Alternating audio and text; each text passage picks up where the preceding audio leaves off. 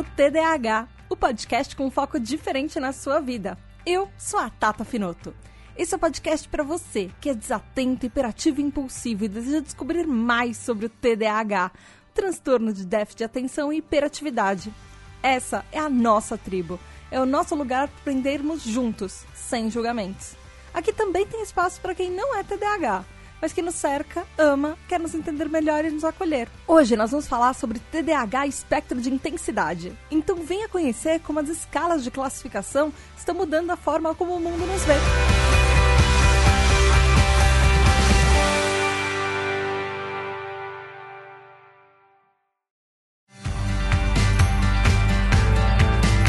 Tribo, tudo bem? Antes da gente começar esse episódio e falar sobre classificação intensidade e muito TDAH, pouco TDAH, como é que é isso? Você, será que existe uma pessoa que é mais TDAH do que outra?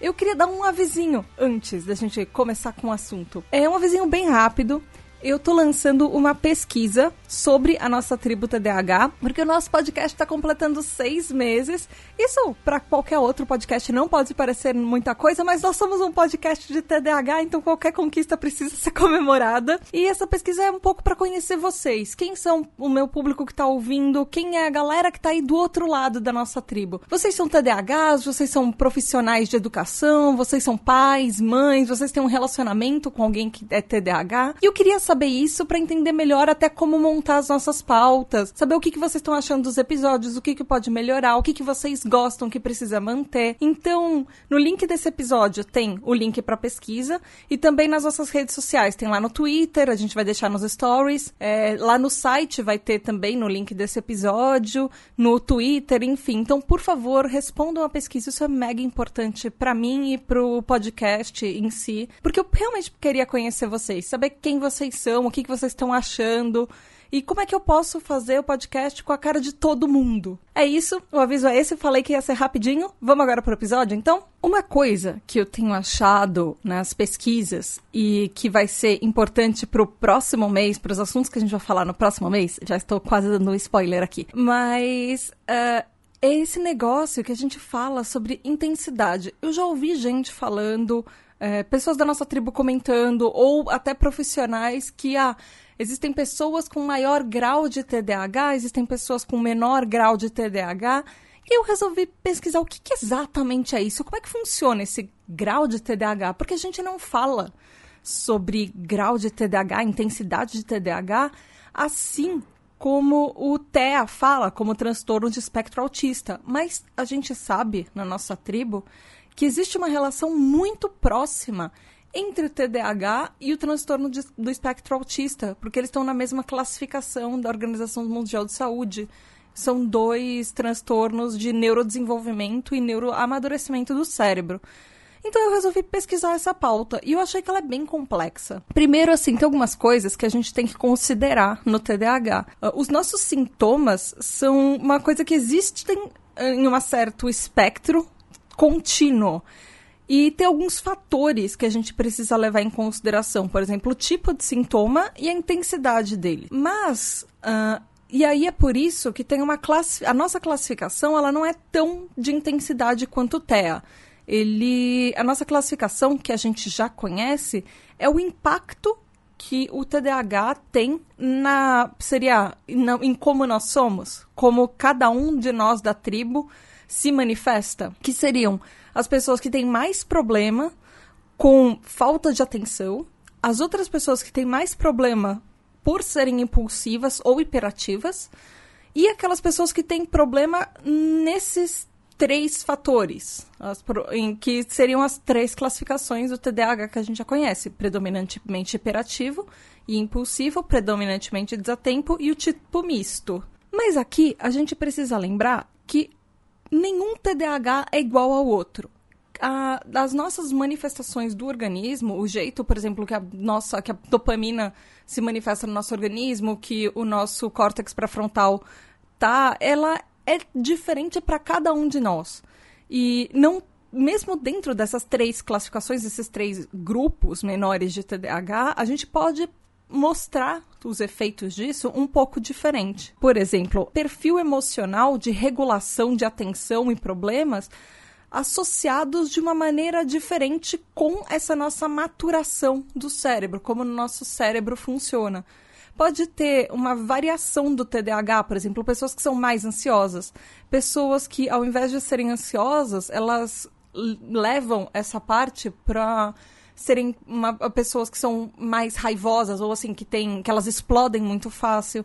Tem outras pessoas que não têm problemas com as emoções delas, são pessoas tranquilas. Por exemplo, aquela desregulação de emoção e desequilíbrio emocional. Porque a gente falou do TDAH e desequilíbrio emocional, quanto a gente falou no episódio 9 do TDAH e rejeição e da disforia sensível à rejeição. É, tem gente que não tem isso, mas em compensação são pessoas que não conseguem prestar atenção. Então, dentro do nosso espectro do TDAH, existem diferentes tipos de como uh, os nossos grupos podem se manifestar. Ainda assim, os nossos sintomas, aquela nossa tríade de, de, sintomas, ela pode ter uma variação de tipo e de intensidade. Por exemplo, uma criança que ela é hiperativa, ela pode ficar se remexendo na cadeira durante a, a aula, é, tipo aquele seu aluno, se você for professor, aquele seu aluno que fica no fundo da sala se mexendo e mexendo em todas as, ca as canetas e, e, se virando e contorcendo na cadeira e ele parece que nunca tá parando quieto. Enquanto um outro TDAH pode só,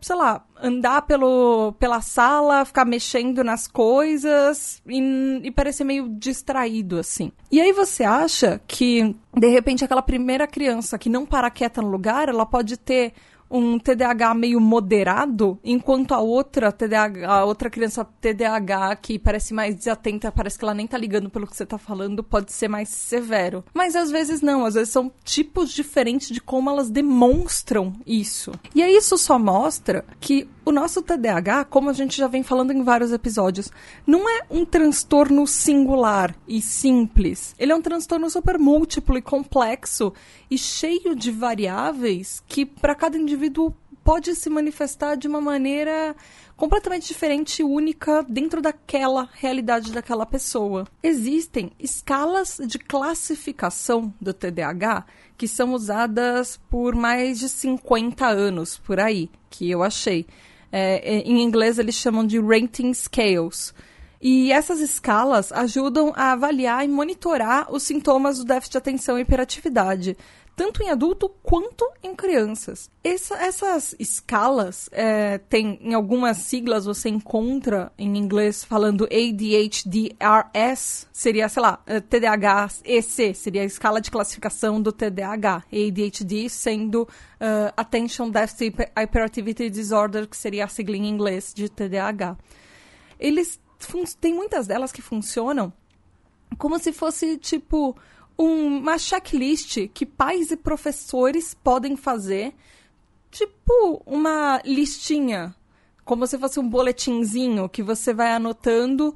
E algumas delas podem ter 18 questões, outras podem chegar a 90 questões. E elas dão mais ou menos uma avaliação do comportamento da criança nos últimos seis meses. Hum, aí você, ouvinte, pode estar pensando, mas eu acho que eu já ouvi isso antes. Sim, a gente já falou disso. A gente falou disso no episódio da Tributa DH número 5, do diagnóstico. Essas escalas são exatamente aquelas escalas que a gente usa para diagnosticar o TDAH. Ela atualmente está na quinta versão da DSM-5, que são como você classifica se uma criança tem ou não TDAH. A gente já falou delas, principalmente do diagnóstico para adultos, que o mais comum, o mais usado da DSM, que é o ASR 18, e o diagnóstico para criança, que é o SNAP 4, SNAP 4. Essas escalas elas são essenciais assim para ter um, uma visão geral e múltipla do transtorno de déficit de atenção. Elas podem variar assim em formato, em como elas reconhecem uh, múltiplos aspectos do TDAH, como elas associam, assim, por exemplo, a quanto um sintoma é mais forte ou mais fraco, seria naquela criança ou naquele adulto. Assim como a gente já falou no aquele episódio diagnóstico, ela nunca pode ser feito só por uma pessoa. Existem os testes da internet que a gente pode fazer, mas eles não são uma avaliação. Você sempre vai precisar da ajuda de outras pessoas. Por isso que muitas escalas têm várias perguntas, porque aí eles levam em consideração, por exemplo, todas as opiniões dos pais, opinião às vezes do próprio adulto com TDAH ou às vezes da criança, de professores, às vezes de colegas, amigos, alguém que está no relacionamento. Tem que ser uma coisa super 360 graus e completa para você estudar aquela pessoa em todos os aspectos e entender o tipo de que tipo de transtorno ela tem e como que isso afeta a vida dela como um todo. Porque a gente já sabe, o TDAH não afeta, por exemplo, você só no trabalho. O TDAH vai te afetar no trabalho, no relacionamento. Na hora que você tá saindo de casa e indo até o trabalho, no, no transporte, ela vai te afetar em absolutamente todos os aspectos da sua vida. E quanto mais completa for a avaliação, mais fácil vai ser até de ver quais são as nossas forças, quais, o que, que a gente é bom e quais são as nossas limitações algumas desses diagnósticos e dessas escalas, uh, elas tem algumas que são bem interessantes e que podem ajudar. Por exemplo, tem uma que é Clinical Global Impression of Improvement, que ela ajuda a você diagnosticar uh, quanto os sintomas vão melhorando através do tempo. Quanto, por exemplo, esse nosso neuroamadurecimento vai ficando, vai entre aspas, mais completo, quanto a gente vai evoluindo dentro da nossa TDAH, quanto a gente evolui com o tempo. Isso daí é uma coisa um pouco mais clínica para, por exemplo, profissionais de psicologia, é, neurologia, terapia que acompanham os pacientes. Até para comparar, por exemplo, se você toma ou não uma medicação, quanto isso está fazendo efeito. Alguns uh, questionários eles medem a severidade dos sintomas, outros medem, por exemplo, a, a frequência com que esses sintomas afetam a sua vida, e outros têm uma escala de diagnóstico mesmo. E aí, como eu disse, como tem vários tipos de questionário, vários tipos de escalas, feita por estudos diferentes e profissionais e grupos de pessoas diferentes, elas podem variar entre 5 minutos e 20 minutos para completar. Tem algumas que você pode encontrar, inclusive, de graça na internet. E outras são vendidas por pelo menos 140 dólares. Foi o que eu disse, tem muito tipo de escala por aí. E escalas oficiais. A mais oficial era aquela que a gente falou no diagnóstico, que é a SR18 para adultos e a SNAP4 para crianças. Essas são usadas pela Organização Mundial de Saúde para o diagnóstico oficial. Mas não significa que outras escalas não são tão boas quanto e não são tão é, clinicamente precisas e, e numa maneira de diagnóstico pelos profissionais tão reconhecidas quanto. Mas aí depende do propósito para que você precisa fazê-los. E aí você me pergunta, mas Tata, tem nesses questionários, por que, que eles são importantes? Importantes, ok. Ele fala de sintomas, de hiperatividade, impulsividade, falta de atenção, mas aí, como é que eles são? A gente já falou disso no diagnóstico, mas eles estão tão diferentes assim do que a gente já falou? Na verdade, não muito. É, eles geralmente têm uma escala de 0 a 3 ou de 0 a 4. Aquele negócio de nunca, pouco, pouco frequentemente, muito frequentemente, toda hora. Aquele negócio de, ah, quanto você faz uma coisa? Não faço nunca, faço toda hora hora, eu faço com uma certa frequência. Eles medem sempre nesse, nesse grauzinho de intensidade. E aí, ele tem perguntas, por exemplo, se você, adulto ou criança, fica constantemente se mexendo na cadeira, por exemplo, ou se contorcendo, aquela pessoa que tem de repente dificuldade para manter os pezinhos parados enquanto tá no, por, mesmo sentada numa sala de reunião enquanto adulto, se você tem uma dificuldade de focar em uma atividade que você está fazendo, se você tem problemas para se organizar, se você é, faz erros, alguns erros por besteira, por exemplo, é, eu, eu tinha muito isso, vivia comendo linhas da conta de matemática. Simplesmente linhas inúmeras das minhas contas de matemática desapareciam. Ou, por exemplo, se você tem dificuldade em vir permanecer parado e sentado quietinho, uh, se você tem dificuldade de prestar atenção, principalmente quando um, uma tarefa está pedindo que você preste muita atenção naquilo, ou se você tem dificuldade de esperar a sua vez, se você tem um comportamento impaciente se você está regularmente interrompendo outras pessoas ou interrompendo o seu próprio pensamento enquanto você fala, se você está falando em cima de outras pessoas ou interrompendo a conversa de um grupo para uma coisa que você de repente pensou na hora e que aquele seu pensamento fugiu daquele assunto porque te lembrou outra coisa. Se você tem dificuldade, por exemplo, para completar tarefas e principalmente quando eles têm uma direção é, certa que você tem que tomar aquela, seguir aquela linha de raciocínio, aquela direção. Se, se você arruma outros meios de fazer aquilo, se você se distrai quando você está fazendo alguma coisa e fica difícil para você manter a sua cabeça naquele, naquela linha de raciocínio, naquele ponto que você tem que terminar. Se, por exemplo, se você é, evita fazer lição de casa, é, tarefas, projetos, ou você deixa para depois projetos, principalmente projetos que dão muito trabalho no seu ambiente de trabalho. Se você deixa muitos projetos e muitas tarefas sem completar, porque você tem dificuldade de terminar alguma coisa que você começou. Isso são algumas das coisas que esses questionários perguntam. E ele sempre tem, como a gente falou, um grau de frequência. Ah, por exemplo, quanto você começa uma tarefa e você não termina ela. Geralmente? Não é geralmente, é sempre, não é sempre, ou você nunca fez isso na vida. Existe um desses diagnósticos que você consegue encontrar até de graça na internet, que é o ADHD Rating Scale 4, é, que é o, a, a escala de TDAH 4, eu deixei inclusive o link na pauta, que ela é muito interessante, ela é mais focada para crianças do que para adultos, mas ela separa o diagnóstico em homens e mulheres. E eu achei isso muito legal, porque mesmo dentro dessa desses sintomas únicos que a gente tem como TDAH, a gente já sabe que entre homens e mulheres a apresentação dos sintomas é ainda mais diferente, porque tem não só coisas hormonais, mas peculiaridades que a gente tem, por exemplo, como mulher, principalmente porque mulher é muito menos diagnosticada que homem, porque existe uma certa invisibilização de mulheres, principalmente porque mulheres têm uma tendência a ser mais do tipo desatento. Talvez porque as pessoas tenham mais preconceito com meninas que são mais hiperativas. Mas é muito interessante, principalmente, saber que as pessoas já estão classificando é, tentando entender mais uh, justamente a cabeça diferente do jeito que ela se manifesta nos nossos próprios organismos. E aí os resultados, elas mostram um pouco da frequência e da severidade dos sintomas do TDAH, os níveis de funcionalidades de quanto isso atrapalha ou impede a vida de uma pessoa e o impacto na qualidade de vida e até nas finanças que a gente pode ter. E inclusive essas escalas podem ajudar tanto profissionais de saúde, pais, professores e os próprios adultos com TDAH a se entender e entender numa escala como é que eles funcionam.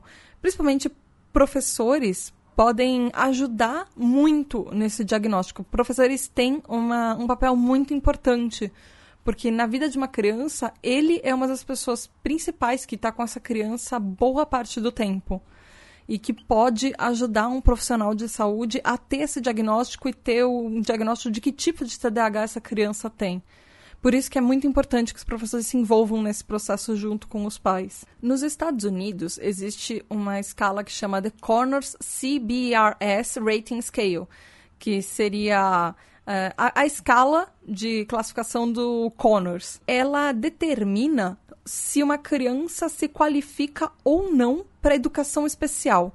Se ela pode, no meio dessa escala, ter algum tratamento especial ou um plano para ajudar com os sintomas dela na escola. Por exemplo, se dependendo da severidade da, do TDAH da criança, se ela, por exemplo, mais hiperativa e ela não consegue se concentrar, se ela vai precisar ou não tomar um medicamento, ou se para ela só, só aconselhamento escolar vai ajudá-la a passar com as notas e ter notas boas na escola. Mas assim, você deve TDAH tá se perguntando agora, mas eu nunca ouvi falar que o meu TDAH era severo ou moderado, ou que eu tenho pouco TDAH, que eu tenho TDAH baixo. É, apesar de todas essas escalas, os profissionais não falam isso pra gente. Porque eles também, entre eles, eles não eles não nos classificam e qualificam dessa maneira. Pra, o mais importante é colocar a gente naqueles três grupos: o misto, o predominantemente desatento, predominantemente hiperativo impulsivo. Apesar dessas escalas mostrarem que você pode ser, dentro de uma escala, por exemplo, de hiperativo, mais hiperativo do que uma outra pessoa, isso não é tão importante quanto só saber que você é do tipo hiperativo. E isso já ajuda muito. Essa escala, apesar deles não mostrarem um grau de intensidade pra gente, ela é importante por isso, porque ela já mostra em que lugarzinho vai, que, entre aspas, que, que bloquinho que a gente se encaixa. E como o mundo fica mais fácil de lidar com a gente, como a gente pode aprender a lidar com o mundo e com nós mesmos. Eu achei alguns estudos que eles foram muito importantes historicamente e pelo menos eu achei que eles fizeram um impacto bem importante historicamente é, baseado em todas as coisas que a gente já estudou e naquele episódio sobre TDAH e história. Um desses estudos, traduzindo livremente o nome dele, é Risco Genético para o Tratamento de Déficit de Atenção e Hiperatividade contribui para os traços de desenvolvimento neurológico na população em geral. Ele é um estudo de outubro de 2014, ele não é tão recente assim. Ele foi publicado na Biological Psychiatry e ele é no dentro dessa dessa publicação Biological Psychiatry e ela foi feita por pesquisadores da Cardiff University School of Medicine, também da University of Bristol. Esse estudo sugere que existe sim um espectro de atenção no nosso déficit de atenção e também de linguagens funcionais na sociedade, que tem níveis é, variantes e diferentes entre si e eles podem uh, impactar na nossa comportamento social e quanto, por exemplo, uma, uma determinados genes tão, tem mais, entre aspas, risco de ter TDAH ou não. Ele analisa o TDAH de uma parte genética e ele vê as funções do nosso organismo e as dimensões do espectro do TDAH difer diferenciando o TDAH de uma doença. Lembrando que em 2014 TDAH ainda era classificado como distúrbio de déficit de atenção, como se fosse uma doença que poderia ser curada. E ele mostrou um suporte genético, níveis genéticos do TDAH para o diagnóstico, que representa com esse espectro de dificuldades que a gente é, enfrenta ao longo da vida. E aí ele viu que os mesmos conjuntos genéticos podem contribuir para diferentes aspectos da vida da criança em características de neurodesenvolvimento, desse transtorno de neurodesenvolvimento, tal qual o espectro autista, o transtorno do espectro autista. Então, isso foi bem importante porque acho que foi um dos primeiros estudos que falaram comparando o TDAH com o espectro autista, não como uma doença, mas como um transtorno de neurodesenvolvimento. E aí esse estudo comprovou que Uh, diferentes mudanças genéticas, variações genéticas, podem sim contribuir com um diagnóstico de TDAH. Também uh, aspectos que são influenciados, que na verdade são relacionados e muito similares ao do TEA. Ele também foi um estudo muito importante para ter essa ligação entre TDAH e genética, que existe um fator sim genético no TDAH e no espectro do TDAH em todas as dificuldades que a gente enfrenta no nosso dia a dia do transtorno, que ela existe uma explicação científica e genética para isso. Por isso que a gente fala que TDAH não só nunca vem sozinho, como provavelmente, se você é diagnosticado, existe mais gente na sua família, uma grande chance que ela tá, que alguém da sua família está muito próximo a você que também tenha. E aí tem um outro estudo que eu achei também, que ele é um pouquinho mais antigo, que ele é de 2002. Ele, traduzindo o nome dele, seria o Espectro TDAH na Vida Cotidiana, um experimento amostral de adolescentes sobre humor, atividade, fumo e bebidas. Ele foi feito em 2012, como eu falei, com 153 adolescentes com o que eles classificaram com baixo, mediano e altos níveis de transtorno de déficit de atenção. E aí ele mostrou que dependendo do nível, por exemplo, altos níveis de sintomas de TDAH, é, em comparação com baixos níveis de sintomas de TDAH, Uh, quanto maior, uh, quanto mais TDAH a pessoa tinha, por exemplo, uh, ela tinha mais humores negativos e menos sensações positivas. Ela tinha menor sensação de alerta e de atenção. Ela se concentrava muito mais em atividades de entretenimento que principalmente eram relacionadas a objetivos e de interesse dela. E também é, ele passava. São pessoas que passam muito mais tempo com amigos e menos tempo com família. Em compensação, também são pessoas que estão mais propensas ao uso de tabaco e de álcool na, ao longo da vida. E aí, por que que esses estudos são importantes? Primeiro que, assim, quando a gente fala, é, esse principalmente de 2012, quando a gente fala de baixo TDAH, alto TDAH, ele pode muito bem ter comparado pessoas que naqueles testes, por exemplo, o teste do SNAP ou do ASR, comparado pessoas que fizeram o teste e apresentam algumas sintomas, né, não apresentam a tríade, com pessoas que são TDAHs e apresentam a tríade dos sintomas que todos os, todos os TDAHs diagnosticados apresentam. Mas esses dois estudos eles são importantes por quê? Porque super recentemente, agora em junho de 2018, a Organização Mundial de Saúde, como a gente já falou naquele episódio 1 da tribo TDAH, que é TDAH, mitos e verdade. A OMS, ele lançou a nova classificação de estatística internacional de doenças e problemas relacionados à saúde, que é aquele nosso conhecido CID-11, é a última atualização, que foi justamente em 2018 que o TDAH foi incluído nessa classificação de transtornos de neurodesenvolvimento e neuroamadurecimento, junto com o autismo. Ou seja, em 2012, que é esse último estudo que a gente falou, e 2014, que é aquele estudo anterior, ainda era visto como uma doença, ainda era visto como alguma coisa que as pessoas. A, a, existem até hoje pessoas que falam que pode ser curado, que é só falta de vontade. Não. A partir de 2018, isso foi comprovado que é um transtorno mental, que é uma deficiência. Nós somos. Tá, a gente tem que aprender um pouco isso, talvez e entender que nós somos pessoas com deficiência e nós temos um transtorno mental que isso afeta a nossa vida numa base que vai muito além de querer e força de vontade. Ele afeta a nossa vida em questões biológicas, por diversos fatores do nosso organismo, por exemplo, a gente já falou de dopamina, e, por exemplo, os fatores genéticos também. Esses estudos foram importantes para isso. Eles mostram que esses graus de intensidade eles estão muito relacionados e o nosso transtorno está muito relacionado e muito próximo de muitos aspectos do, do espectro autista. Isso pode não parecer muito, mas para reconhecimento, isso já faz uma diferença muito grande. Pra, até para nós, TDAH, sermos levados a sério como pessoas que são diferentes, mas não porque. diferente do que muita gente pensa, não porque a gente quer, mas porque por algum motivo o nosso organismo foi desenhado assim.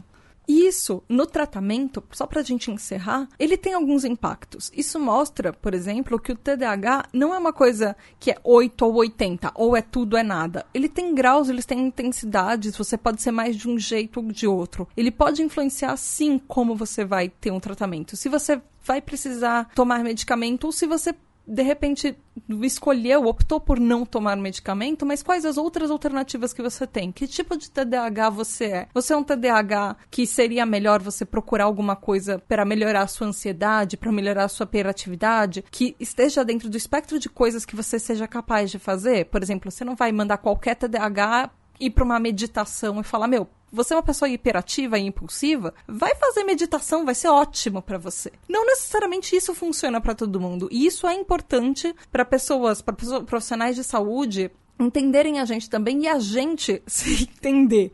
Quais os desafios que a gente enfrenta na vida? Quais as limitações que a gente tem? O que, que a gente pode pegar disso e fazer uma coisa boa sobre isso? Quais avaliações do nosso espectro de TDAH funcionam a nosso favor? O que, que a gente pode fazer com relação a isso?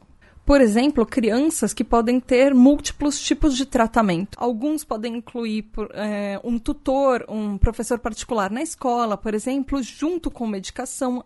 Para outras crianças, só um professor particular resolve. Para outras crianças, não, só um pouco mais de atenção nos, dos pais enquanto ela faz a lição e ajuda as dificuldades, incentivando a criança a terminar os projetos dela, às vezes é o suficiente. Depende não só quando você é criança, mas quando você é adulto. Quais estratégias você descobre e vai percebendo ao longo da vida que isso vai funcionar para você? Esse episódio foi um episódio super complexo de pesquisar, porque eu não estava encontrando muito material para falar sobre isso, mas eu achava que era importante falar isso para vocês, porque como a gente aprendeu, tem estudos que estão mudando a toda hora a, a forma como o nosso próprio TDAH é visto. E isso a gente vai ver nos próximos dois episódios do mês que vem, um pouco, porque vai ter um outro estudo complementar ao que a gente falou hoje, que ele é mais focado ao próximo assunto. E eu achei que era importante discutir isso com vocês hoje. Apesar de nem tudo na nossa tribo ser é, 8 ou 80, ou é desse jeito ou não é, é interessante a gente saber como é que o TDAH está evoluindo. O que, que isso pode significar para a gente? De repente, pode ser que daqui a um ano, dois anos, eu tenha que refazer esse episódio falando que agora comprovaram uma escala de intensidade no TDAH que está sendo usada. Pode ser que não, pode ser que continue tudo do jeito que está agora. Mas, para nós, TDAH, é importante nós sabermos como isso tudo é complexo, como não tem respostas prontas para tudo que a gente vive no dia a dia.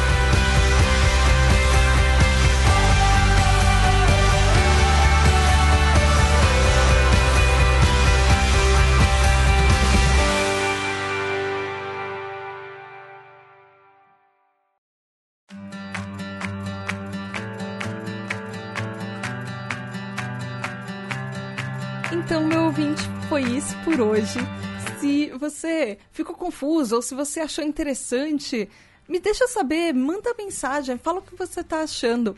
Vai lá no e-mail pqp.pqpcast.com, me manda e-mail, fala comigo, conversa um pouco comigo, conta sobre você, sobre o seu TDAH, se você acha que ele é muito intenso, se você acha que em algumas coisas ele é moderado.